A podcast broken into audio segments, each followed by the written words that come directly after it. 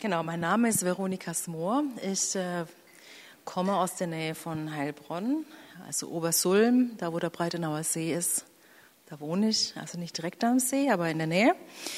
Ähm, von Beruf her bin ich Autorin, Referentin, Bloggerin und ähm, hab, bin verheiratet, habe zwei Töchter im Alter von 11 und 13.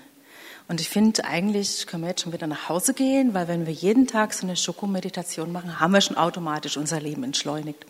Ich finde, das sollten wir öfters einbauen in unser Leben.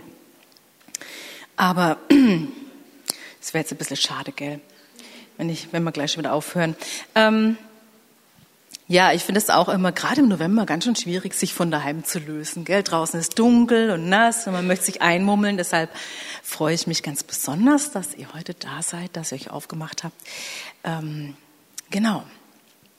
Slow down, slow living, das ist ja so ein, so ein Mode, Modebegriff, Modeslogan. Das bewegt viele Menschen, viele Familien. Und weil das hier Elternmutmachabend heißt, gehe ich einfach mal davon aus, Ihr seid alle Eltern, habt Kinder und ähm, ja, fühlt euch wahrscheinlich auch oft wie auf so einem Karussell. Ich habe das übrigens total gehasst als Kind. Ich fand das fürchterlich, ganz schlimm. Ich habe immer geschrien, wenn ich da drauf saß. Ähm, es gibt ja zu dem Thema ganz viele Seminare und Bücher und Artikel und jetzt gebe ich auch noch meinen Senf dazu. Ich bin keine Expertin, aber ich habe Lebenserfahrung ich glaube, wir sind alle so ein bisschen Expertinnen in Sachen Familienfragen. Gell? Und ich möchte euch heute meine Erfahrungen mitteilen. Aber bevor ich meinen eigenen Senf zu dem Thema dazu gebe, lasse ich erstmal einen Experten zu Wort kommen. Und zwar einen Soziologen, der heißt mit dem lustigen Namen Hartmut Rosa. Er heißt wirklich so, Hartmut Rosa, wie die Farbe. Und der sagt, dass wir nicht erst seit dem Jahr 20, äh, 2002 äh, im Zeitalter, im Zeitalter der Beschleunigung, sondern schon seit einigen Jahrhunderten im Zeitalter der Beschleunigung leben. Also, der Startpunkt war nicht das Internet, sondern das Spätmittelalter. Und zwar die Erfindung des Buchdrucks. Damit hat die Beschleunigung der Moderne angefangen. Auf einmal hat man Zugang bekommen zu Wissen konnte man breitflächig streuen, äh, breitflächig streuen. Und dann, so richtig los ging es dann auch mit der Industrialisierung. Und seit dem Internet erleben wir tatsächlich eine Beschleunigungsexplosion. Und das Paradoxe ist ja, man möchte ja meinen, der moderne Mensch, also wir heute, wir hätten mehr Zeit zur Verfügung, weil wir so viele Maschinen haben, die uns die Arbeit abnehmen. Aber wir haben irgendwie nicht das Gefühl, dass das so stimmt. Und jetzt nochmal zurück zu dem Hartmut Rosa.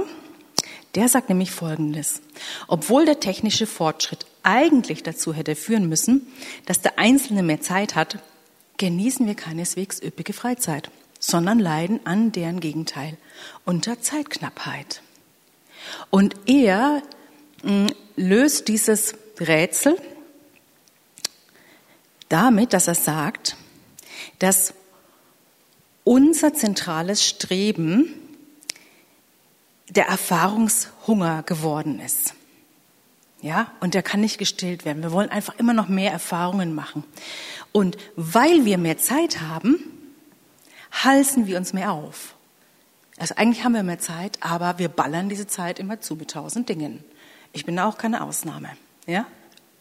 Ich habe gerade entdeckt, dass meine Adventszeit irgendwie ein bisschen leer ist, der Kalender, und dachte mir, oh, das ist ja auch ein bisschen doof, ne?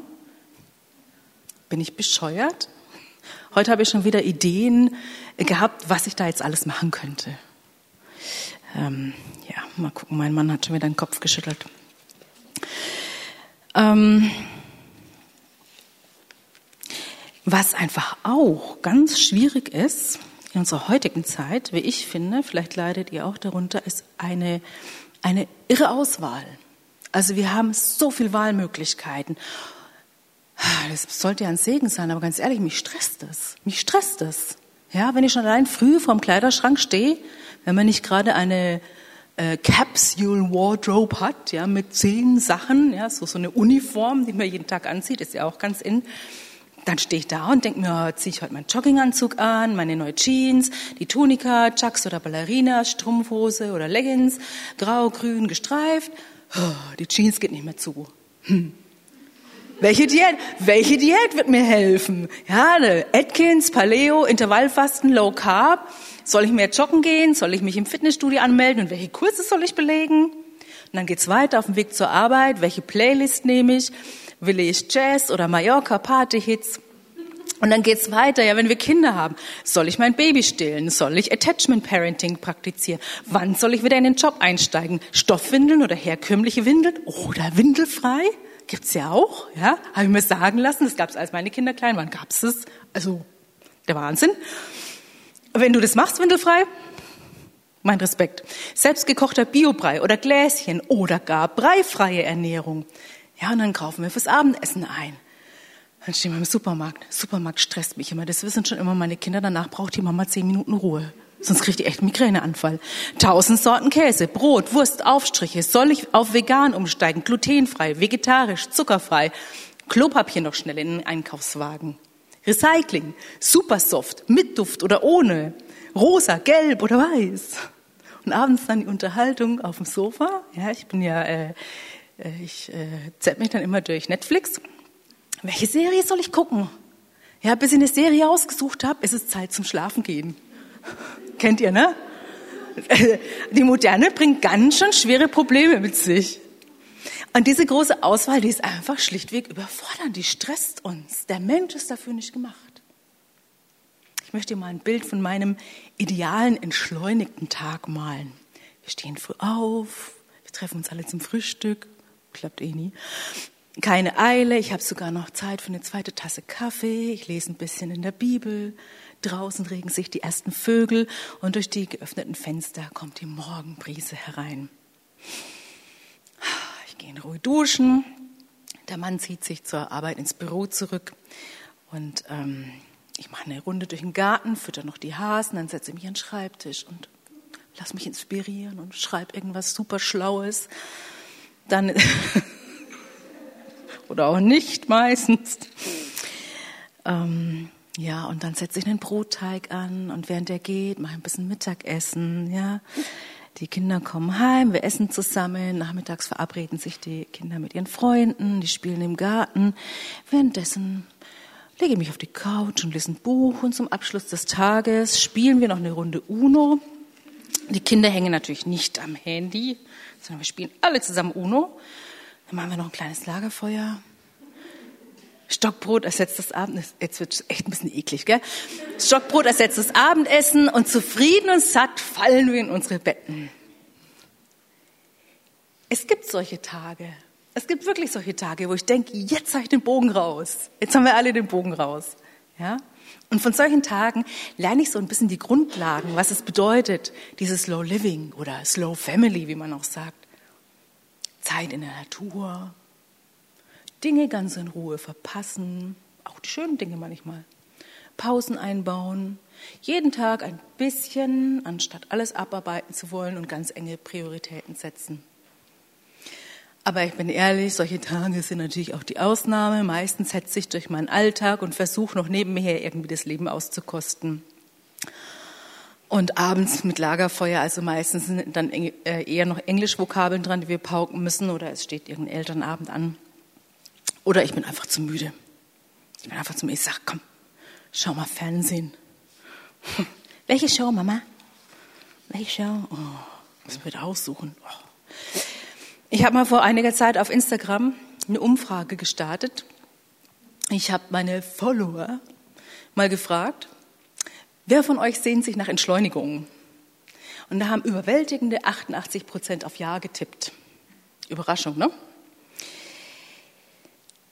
Ich möchte sagen, Slow Living ist auch ein bisschen eine Utopie, weil die Realität, unsere Lebensrealität, die Sachzwänge, die stehen oft konträr zu einem entschleunigten Lebensstil.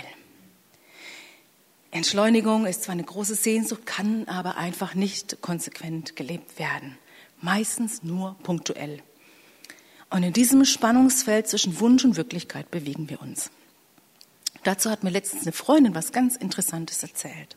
Diese Freundin ist ein Coach und die schaut sich immer so Vorträge an von Gehirnforschern. Ich finde das unglaublich spannend. Und da hat sie mir was erzählt, ein Auszug aus einem Vortrag eines Gehirnforschers. Und der hat gesagt, dass unser Gehirn immer einen Zustand der völligen Entspannung anstrebt. Das ist das Hauptstreben unseres Gehirns. Er will, also es will eine totale Balance herstellen. Ein Zustand, in dem wir uns weder körperlich noch geistig irgendwie anstrengen müssen. Das klingt verlockend. Kann ich mich mit identifizieren. Und deshalb kommt uns das Leben auch oft so anstrengend vor, weil wir immer gegen das Streben unseres Gehirns anarbeiten müssen. Schon gemein, gell? Ich kenne einige, die sich an diesem Slow Living Ideal abarbeiten.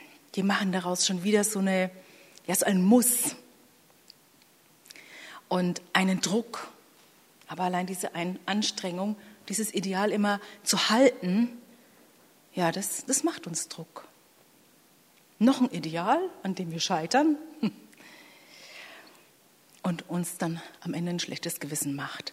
Und das Leben, das erfordert einfach eine gewisse Anstrengungsbereitschaft. Das wissen wir alle, ja, wenn wir realistisch sind. Und es entlastet mich zumindest schon mal enorm, mir immer wieder einzugestehen, ja, das Leben ist manchmal anstrengend und ich muss dem pragmatisch begegnen. Und dann gibt es einfach Tage, an denen einfach nichts rund läuft. Da hetze ich von A nach B und von B nach C, da fällt mir der Kaffee runter und ich gehe ohne Haustürschlüssel aus dem Haus. Die Kinder sind völlig unmöglich. Ich bin völlig unmöglich, mein Mann auch. Die Katze kotzt auf den Teppich und der Chef verlangt, dass ich durch brennende Reifen springe. Ich glaube aber trotzdem, dass wir unser Leben unsere Familien punktuell entschleunigen können und auch müssen, damit wir unseren Verstand bewahren. Dazu ist mir die gute alte Stereoanlage eingefallen. Ich arbeite immer ganz gerne mit Bildern. Ja? Die Stereoanlage. Ich hoffe jetzt, ich kriege das hin. Ah, hier. Kennt ihr den noch? Ja? Bei meinem Bruder stand so ein Ding im Zimmer in den 80er Jahren, da hat er immer ganz laut Toto gehört und keine Ahnung was noch. Ähm, und, äh, und da habe ich immer dran rumgespielt an diesen Knöpfen und Reglern. Ja, und mein Bruder war immer total erzürnt, wenn er dann heimkam und er hat äh, Musik angedreht und dann hat Sting plötzlich geklungen wie so eine 70-jährige kettenrauchende Soul-Sängerin. Unser Leben ist so ein bisschen wie eine Stereoanlage im Dauerbetrieb. Die spielt unser Lebenslied ab. Und in Zeiten, in denen uns das Leben so schnell ist, so voll, so hektisch, das ist, als hätte jemand die Lautstärkeregler ganz hochgedreht. Der plärt uns das Leben entgegen. Und wir haben nicht Kontrolle über alle Knöpfe an dieser Stereoanlage. Wir können auch nicht das Rad der Geschichte, der Beschleunigungsgeschichte zurückdrehen. Wir haben auch nicht die Kontrolle über alles, was im Außen passiert. Aber wir wollen uns heute mal anschauen, über welche Knöpfe wir denn an unserer Lebensstereoanlage wir die Kontrolle haben können oder uns zurückholen können, an denen wir drehen können.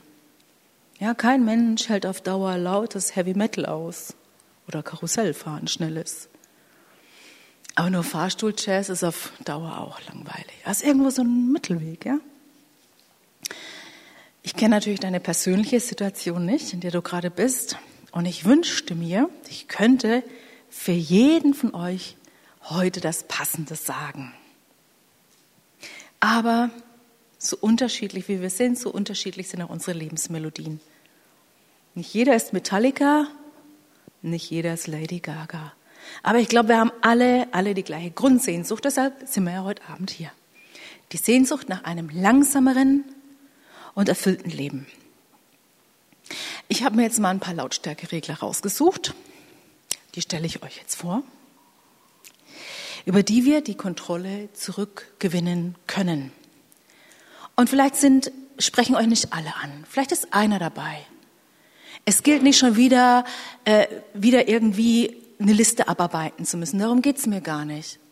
Das verursacht ja schon wieder Stress, sondern sich vielleicht einen Punkt rauszusuchen und sagen, okay, das nehme ich mir mit heute Abend. Daran möchte ich einfach arbeiten, dass ich wir als Familie mehr zur Ruhe kommen. Der erste Lautstärkeregler. Termine.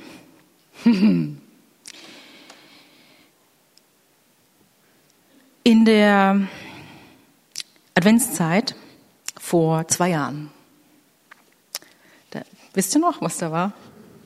ja, wissen wir alle, gell? Ich weiß noch, als meine Schwester mich anruft im November und hat gesagt, boah, ist das nicht geil? Ja, ich keinen Termin im Dezember, wir können einfach die ganze Zeit zu Hause bleiben. Und ich habe gesagt, ja, das ist total geil. Es war nicht, also Corona war für viele einfach auch wirklich schlimm. Für die war das nicht toll. Für die war das absolut nicht toll. Aber was ich sehr genossen habe, war einfach dieses zwangsentschleunigte Leben. Ich musste die Kinder nicht irgendwo hinfahren. Und ich hatte in meinem Terminkalender ganze Seiten, die waren leer. Die waren leer, das war ein Traum für mich. Und ich habe mich damals gefragt, was wir aus dieser zwangsentschleunigten Zeit hinüber retten wollen, wieder zurück in den normalen Alltag. Wir sind nicht machtlos gegenüber unseren Terminkalendern, ja, obwohl wir uns manchmal so fühlen als würde uns da das Heft aus der Hand genommen. Und es ist an der Zeit, dass wir die Kontrolle über unsere Terminkalender zurückholen. Sonst werden wir nur noch gelebt und wir reagieren nur noch, anstatt aktiv unser Leben zu gestalten. Und dazu gehört das Ansetzen des Rotstiftes. Und das ist der Punkt, an dem schon viele zurückschrecken. Wir haben nämlich Angst, Grenzen zu ziehen. Nein zu unseren Kindern zu sagen, nein zum Ehrenamt, nein zu Freunden, ich werde noch gleich mehr zum Thema Grenzen sagen, weil ich glaube, das ist ein ganz zentrales Thema, was mit Entschleunigung zu tun hat. Ich habe ähm, seit einigen Jahren eine Regel für die Adventszeit. Wenn der 1. Dezember kommt, nehme ich keine Termine mehr an. Da wird nichts mehr angenommen, auch wenn es noch so toll ist. Und auch wenn die Freundin fragt, gehen wir noch da und da zusammen auf den Weihnachtsmarkt, da muss ich mir selber Grenzen setzen. Nein. Das, was ich bis dahin, äh, was im Terminkalender steht, das bleibt und alles andere wird abgeschmettert. Ich, ich brauche selber Strategien, damit ich mich nicht überrumpeln lasse. Und an der Zeit, äh, Quatsch, an der Stelle, nicht an der Zeit, an der Stelle, finde ich es immer gut. Wisst ihr, was es darstellen soll? Bitte? Ein was? Ich weiß nicht, was es ist. Oh, echt?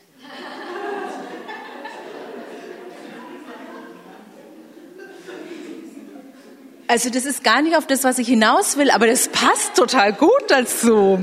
Also ich verrate euch, das ist ein, ein auf der Seite liegender Trichter. Ja, das Trichtermodell. Also unser Leben ist so ein bisschen wie dieses Trichtermodell. Am Anfang ist es ganz weit und mit jeder Entscheidung wird es enger und enger. Ja, wir entscheiden uns für einen Beruf, wir finden Partner, wir heiraten, wir lassen uns irgendwo nieder, ja, wir nehmen irgendwelche Ämter an und es wird immer enger, dann kommen Kinder und dann bauen wir oft noch Haus und dann werden die Eltern alt, die muss man vielleicht auch pflegen und dann sind wir plötzlich an der engsten Stelle im Trichter. Bitte? Nix. Und es ist tatsächlich, und da plötzlich haben wir das Gefühl, die Zeit rast. Von daher passt das so gut. Gell? Also, oh, und das Schöne ist, am Ende wird es wieder weiter. Also ich bin jetzt schon ein bisschen weiter. Also ich bin nicht mehr ganz an der engsten Stelle. Also ich mache euch Mut, wenn ihr kleine Kinder daheim habt, das wird auch wieder, wird auch wieder weiter. Also dieses Trichtermodell hat mich wirklich äh, davor bewahrt, manchmal den Verstand zu verlieren, weil ich wusste, es wird irgendwann wieder weiter. Wir müssen uns manchmal an dieser engsten Stelle, wenn wir da gerade stehen, fragen, was passt denn da überhaupt noch rein? Passt da überhaupt noch was rein? Muss ich ausgerechnet an der engsten Stelle noch ein Ehrenamt übernehmen? Müssen da meine Kinder außerschulische Aktivitäten machen, damit sie genug gefördert werden?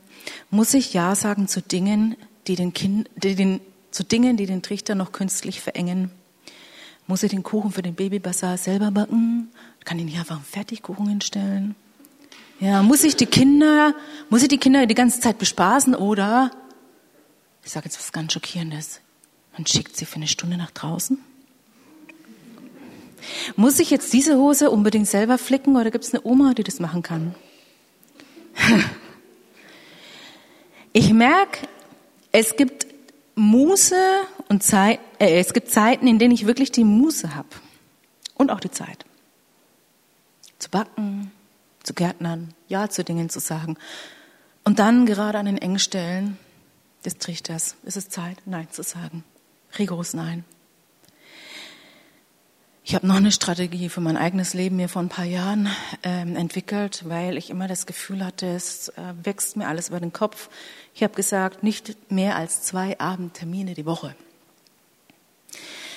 Das war erstmal schwierig, das umzusetzen für mich, aber es hat mir seither bestens gedient, weil ich tatsächlich jemand bin, ich brauche ganz viele Abende für mich selber, an denen ich runterfahren kann, lesen, stricken oder stundenlang mich durch Netflix klicke, um eine Show zu finden.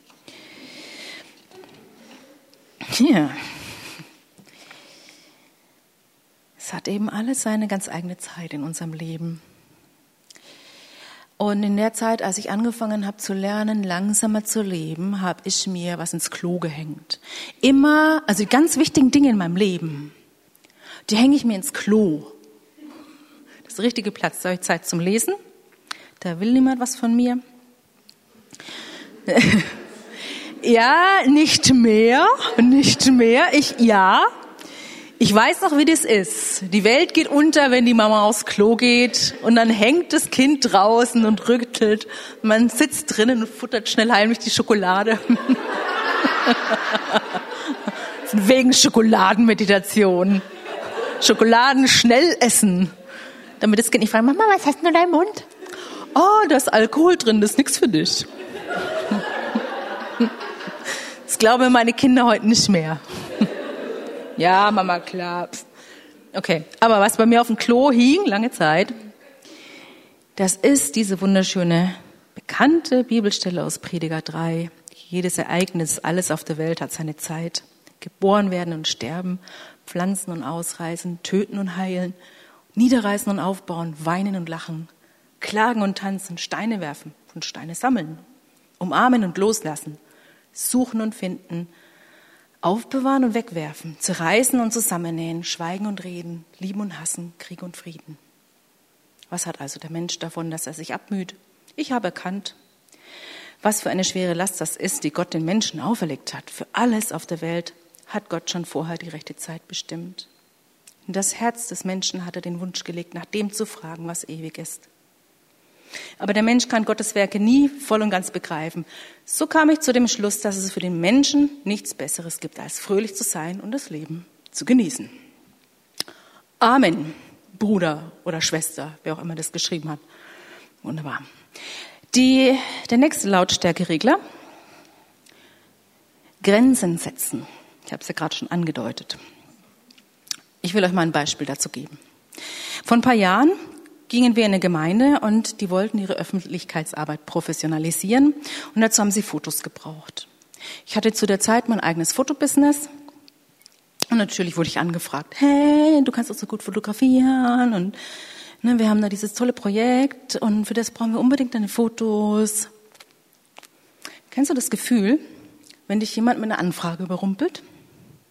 und alles in, sich, äh, in dir sich dagegen wehrt, dein Körper sendet dir sehr eindeutige Signale.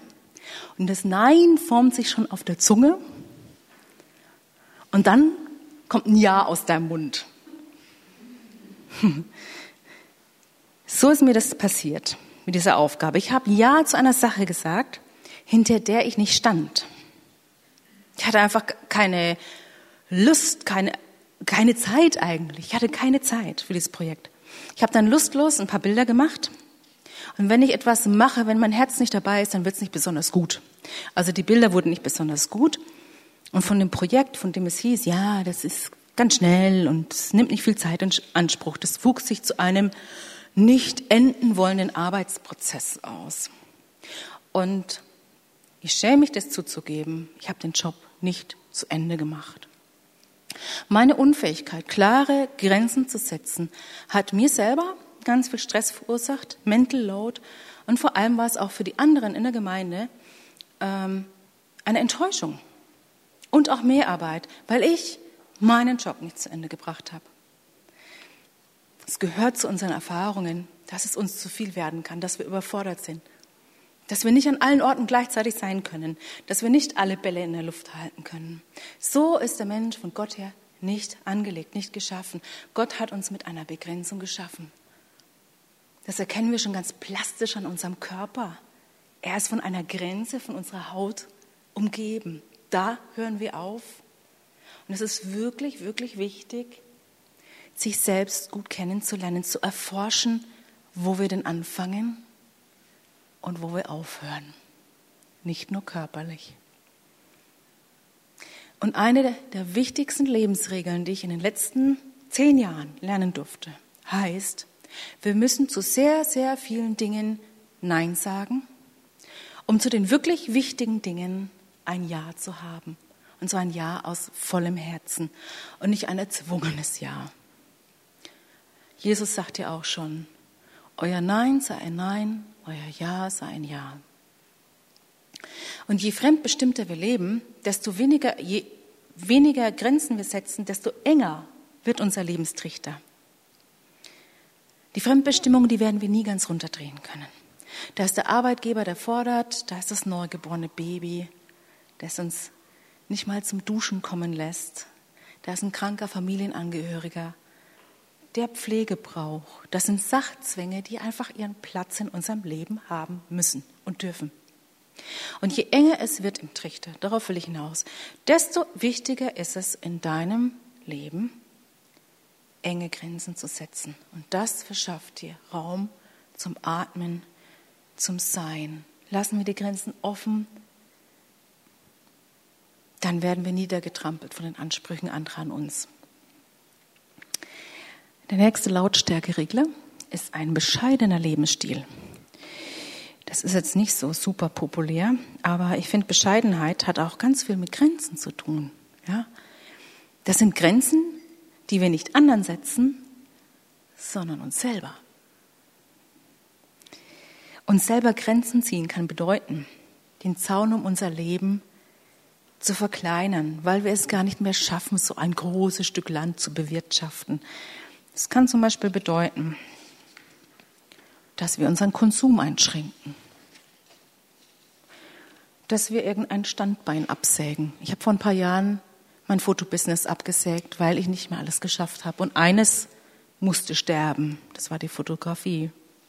Es kann bedeuten, dass wir vielleicht in eine kleinere Wohnung ziehen. Es kann bedeuten, dass einer von uns ähm, Arbeitszeit, ich wollte schon fast sagen Lebenszeit, reduziert. Arbeitszeit, nicht Lebenszeit. Na, damit hätten wir dann uns auch zwangsentschleunigt. Also, Arbeitszeit reduzieren. Und ich höre schon das Argument, ja, aber können wir uns das leisten? Ich stelle immer gerne die Gegenfrage, können wir es uns leisten, unser Leben, unsere Kinder zu verpassen? Können wir es uns leisten, irgendwann zusammenzubrechen?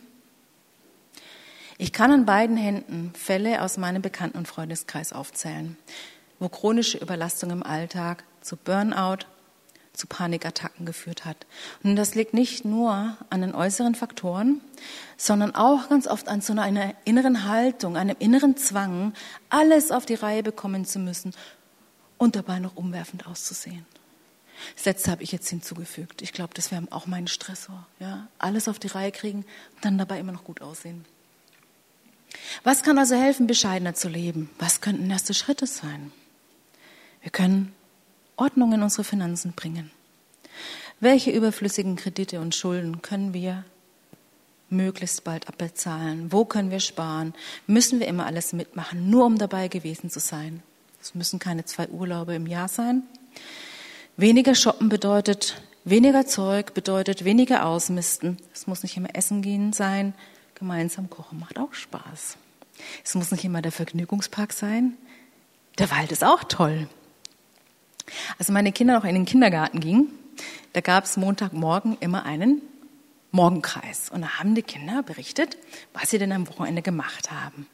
Dann kam Montagmittag meine Kinder heim, haben erzählt, Mama, Mama, die anderen, die waren im Wasserpark, im Vergnügungspark, auf dem Volksfest, auf dem Weihnachtsmarkt, bei dem Indoor-Spielplatz, in dem Zirkus und was weiß ich.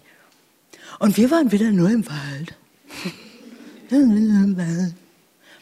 Heute, wo es ein bisschen größer sind, verstehen Sie das? Letztens hat meine 13-Jährige gesagt, ja Mama, ich verstehe, warum wir das so gemacht haben, weil dann wäre das ja alles, also wir haben das schon auch ab und zu mal gemacht, ja?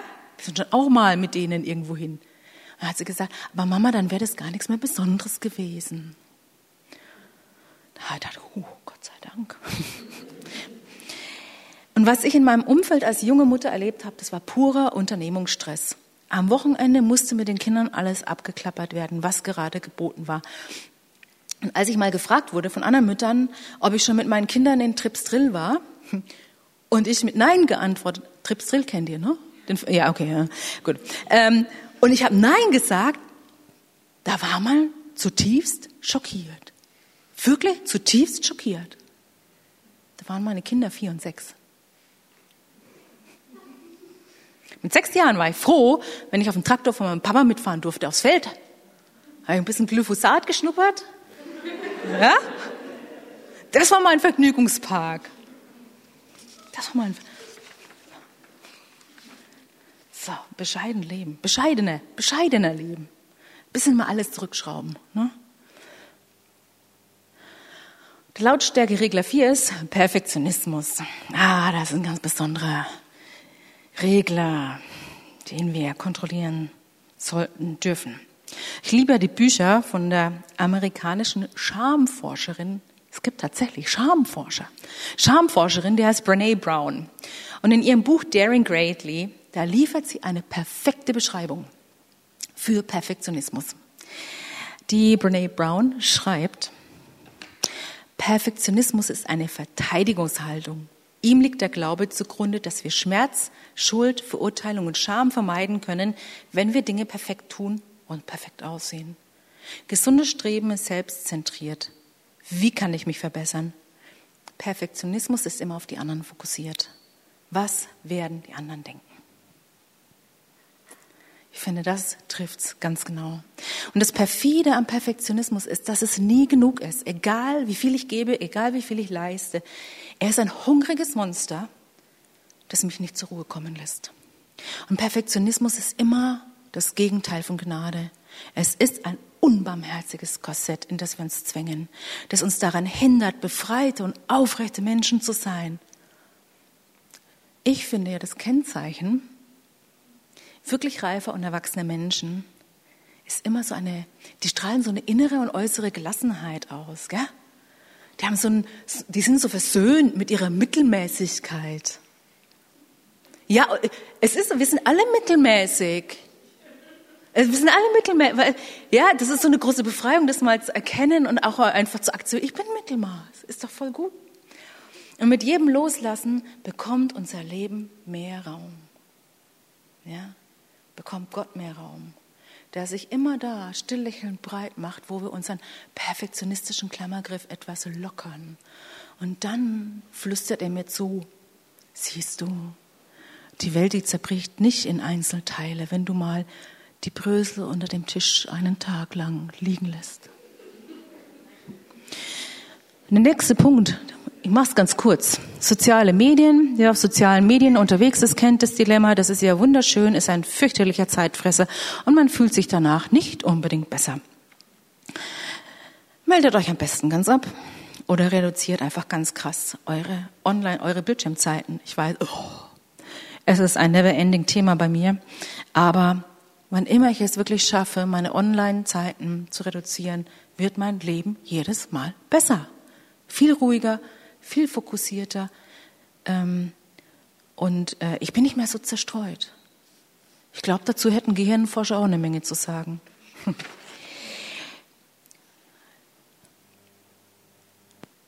So, der vorletzte Lautstärkeregler, das ist Lücken suchen und nutzen. Bin ich da richtig? Ja. Also, wir haben in unserem Alltag immer so kleine Lücken. Kennen wir. Ja, ich habe jetzt den Tisch abgeräumt und äh, in 15 Minuten muss ich das Kind irgendwo hinbringen. Diese 15 Minuten. Oder ich habe jetzt Feierabend und warte gerade auf die Bahn. Und oft nutzen wir diese Lücken nicht zum Luft holen, sondern was machen wir? 15 Minuten? Das hier, gell? Also, sind am Handy. Ähm, dann lassen wir uns gerne berieseln. Aber solche Lücken sind eigentlich ein Mega-Geschenk. Ja, ähm, das sind so kleine Mini-Orte, an denen wir uns selber begegnen können. Oh, mal tief, äh, eine Schokoladenmeditation könnten wir da machen, gell? Das wäre doch mal eine Idee. Ja, aber da wird plötzlich ein Raum, geht er auf. Ein kleiner Ort, an dem wir einfach mal sein dürfen. Einfach nur mal da sitzen, aus dem Fenster schauen. Ja, das Radio im Auto mal ausschalten. Unsere Gedanken auf Wanderung schicken. Solche Lücken können echte Mini-Entschleuniger sein. Oder sich einfach nur hinsetzen, die Augen schließen, einfach nur seinem, seinem Atem zuhören, den eigenen Gedanken. Manchmal ist es wirklich hilfreich, in solchen Lücken auch mal was Liegengebliebenes schnell zu erledigen. Ja, solange man nicht mit der Erwartung immer an die Sache geht, dass unsere Hausarbeit je zu Ende gebracht sein wird. ja, ah, jetzt in den 15 Minuten putze ich das ganze Haus von oben bis unten. Dann muss ich es nie wieder putzen. Was mir da auch unendlich geholfen hat, ist die Erkenntnis und die ist erstmal wirklich niederschmetternd, aber dann total befreiend. Ich werde nie fertig sein. Egal wie sehr ich mich abstrampel, es wird immer noch was liegen bleiben und am nächsten Tag geht's weiter. Ist vielleicht erstmal niederschmetternd, ja, aber dann liegt da eine ganz große Freiheit drin. Weil wenn ich sowieso nie zu Ende sein werde mit meiner Arbeit, kann ich es auch an irgendeinem Punkt einfach aufhören und sagen, jetzt ist gut für heute. Morgen mache ich weiter, ganz in Ruhe. Unsere Arbeit ist nichts, was wir zwanghaft zu Ende bringen müssen. Mit dieser Erkenntnis müssen wir nicht noch immer mehr in unseren Alltag reinpulvern, ja? sondern so Mini-Entschleuniger-Lücken nutzen für uns, so eine Tasse Tee machen, uns einfach mal aufs Ufer setzen. Der letzte Punkt. Ah, da. Sich organisieren klingt jetzt ja auch echt mega langweilig, aber wir kommen nicht drum rum. Um unser Leben zu verlangsamen, hilft es, wirklich den eigenen Alltag zu organisieren. Das ähm, liegt nicht jedem, das weiß ich, aber Menschen, die Strukturen brauchen, ich bin so ein Mensch, ich brauche wirklich ganz starke Strukturen. Für mich ist es eine der besten Methoden, meinen Alltag zu entschleunigen. Wie schaut das praktisch aus? Äh, zum Beispiel, Teilt unbedingt als Ehepaar Haushaltsaufgaben auf. Besprecht euch. Verhandelt es nicht ständig neu. Das stresst ihr auch. Ne? Früher weiß ich noch, alles musste immer verhandelt werden. Und dann gab es Streit. Und meine Güte, dann wurde außen, wer bringt den Müll raus? Ein Riesenstreit. Nein, teilt es auf. Macht euch einen Wochenplan, eine Putzroutine. Wann ist was dran? Macht euch einen Kochplan. Wenn ich weiß, wann was dran ist, dann reduziere ich meine Mental Load ganz erheblich und irgendwann automatisieren sich die Abläufe. Dann denkt man gar nicht mehr drüber nach. Wenn ich nur einmal die Woche einkaufen muss, spart es erstens mal Zeit, ja, ähm, wenn ich mir einen Kochplan erstelle. Und das spart auch Geld, weil ich wirklich nur Nötiges einkaufe, wenn ich weiß, Montag kaufe ich das, Dienstag das, Mittwoch das und Donnerstag das, dann kaufe ich nur das, was ich brauche und nicht irgendwelche Zutaten, von denen ich denke, oh ja, Kokosmehl klingt voll gut Nehmen wir mit. Kostet ja auch nur 9,98 Euro. Ja, kann ich irgendwann mal brauchen und dann stelle ich es ins Regal, vergesse es und nach drei Jahren schmeiße ich es weg, weil es abgelaufen ist. Ist mir persönlich noch nie passiert, aber es soll Leute geben, denen sowas passiert. Sich organisieren. Und ich habe gerade gelogen. Ich habe tatsächlich noch einen, einen allerletzten Lautstärkeregler. Das ist mein Liebling. Es gut sein lassen. Das klingt so schön. Lasst euch mal den Satz auf der Zunge zergehen, wie vorhin die Schokolade. Es gut sein lassen. Das Gute hineinlassen in unser Leben, indem wir es gut sein lassen. Dazu ist auch der Sonntag als Feiertag so, so ungemein kostbar und hilfreich, weil da können wir es tatsächlich mal einen ganzen Tag lang gut sein lassen. Haltet euch eure Sonntage unbedingt frei. Und ich weiß, mit kleineren Kindern ist es schwierig, aber vielleicht tun sich da für euch Lücken auf. Und wenn die größer werden, oh, ich verspreche euch, plötzlich sind die den ganzen Tag irgendwie unterwegs mit Freunden oder bei den Pferden bei uns. Und dann merke ich so, ach, heute lasse ich es gut sein. Ich habe letztens ein Zitat eines englischen Kinderarztes gelesen. Und der sagt, es geht nicht darum, gute Eltern zu sein. Das ist gar nicht wichtig. Es geht darum, gut genug zu sein. Gut genug sein. Keine perfekten, guten Eltern. Es reicht, gut genug zu sein. Mittelmäßig. Anderes Wort dafür ist mittelmäßig. Deswegen ist es so befreiend zu sagen, ja, ich bin eine mittelmäßige Mutter. Ich bin gut genug. Ich bin nicht gut, aber gut genug für meine Kinder. Und diese Gelassenheit können wir dann leben, wenn wir uns mit unserer Mittelmäßigkeit versöhnen, mit unseren Lebenslücken, mit unseren ganzen unvollendeten Projekten, mit unseren dornigen Beziehungen. Und wenn wir all die Appelle, wie wir als Familie leben sollten und wie wir unsere Kinder erziehen sollten, nicht immer ganz so ernst nehmen, dann lassen wir los, lassen es gut sein und sind gut zu uns. Das können wir tun im Glauben, dass da jemand ist, der uns liebt, der uns mag, ein Gott, der versöhnt auf uns blickt. Ein Gott, der nichts anderes kennt als Liebe. Und was unsere Welt braucht, sind keine optimierten Supereltern, die alles auf die Reihe bekommen, sondern Eltern, die in sich ruhen. Das wünsche ich uns, dass wir Eltern sind, die mit sich selber versöhnt sind und in sich ruhen. Ich bin jetzt hier am Schluss und ach, man könnte noch ein ganzes Buch füllen mit Dutzenden Lautstärkereglern. Ich habe jetzt alle nicht genannt. Könnte die ganze Nacht reden. Wollen wir aber nicht. Wir wollen ja auch nach Hause irgendwann. Aber was ich dir mitgeben will, du bist so viel mehr als ein sturer Pflichtenerfüller. Dein Leben ist ein großartiges Geschenk. Wenn du still wirst, wenn du mal ein paar Lautstärkeregler runterdrehst, dann findest du auch Zeit, es auszupacken, es anzupacken. Und du hast deine ganz eigene Lebensmelodie. Aber vielleicht hast du im engen Trichter ganz vergessen, wie sie klingt. Und du musst nicht erst ein Leben in totaler Balance führen, um deine Lebensmelodie herauszurühren, äh, herauszuhören. Es reicht oft schon, wenn du ein paar Regler neu einstellst. Das wünsche ich dir, dass du deine Melodie heraushörst. Wie sehr du von Gott geliebt bist und dass auch er dich in diesen engen Stellen des Trichters nicht alleine lässt. Ich bin jetzt hier am Ende angekommen. Ich habe noch zwei, drei kurze Sachen. Ähm, ich habe einen Büchertisch mitgebracht. Ich, ich habe auch ein paar Bücher geschrieben. Leider nicht über das Thema. Das wäre auch noch was, gell? Aber auch da, ich muss mehr Grenzen setzen. Aber wofür ich auch regelmäßig schreibe, ist hier die Family-Zeitschrift. Manche von euch kennen sie schon. Die liegt hier aus zum Mitnehmen. Die haben gerade einen Relaunch. Ich bin da mit im freien Redaktionsteam und das ist so ein tolles Team. Die machen so eine tolle Arbeit.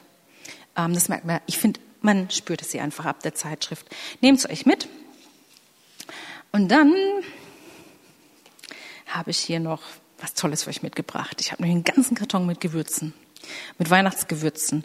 Ich habe hier ein, zum Beispiel ein Winterzaubergewürz und noch andere da hinten. Die sind von der Spice Bar in Berlin und ich habe die von der Tier Fund Organisation bekommen. Die arbeiten hauptsächlich in Asien in, ähm, in Afrika, machen richtig, richtig, richtig gute Arbeit. Also nehmt euch unbedingt noch ein paar Gewürze mit, würde mich freuen. Genau, ich glaube, ich habe alles gesagt, was zu sagen gibt und jetzt übergebe ich das Mikro.